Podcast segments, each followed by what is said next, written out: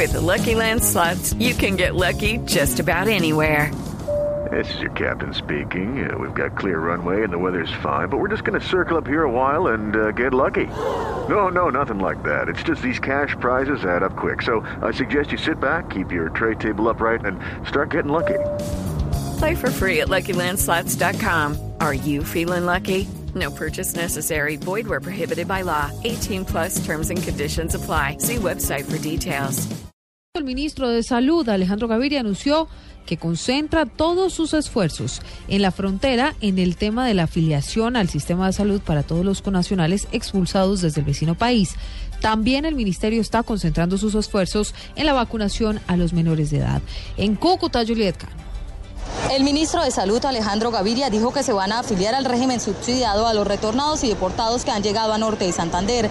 Se va a hacer un recorrido por los albergues para realizar este proceso. Vamos a sacar una circular para que básicamente sin tener que hacer la clasificación del CISBEN todas las personas puedan estar aseguradas, esto puedan afiliarse al régimen subsidiado.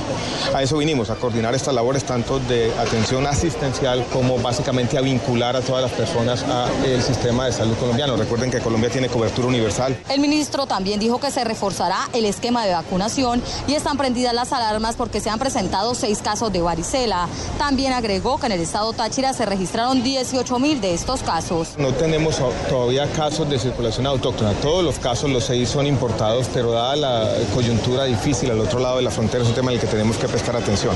Pero estamos haciendo la vacunación, eh, tenemos que estar alerta. A esta hora, el ministro de Salud continúa haciendo un recorrido por los albergues de Cúcuta. Informó Juliet Cano, Blue Radio.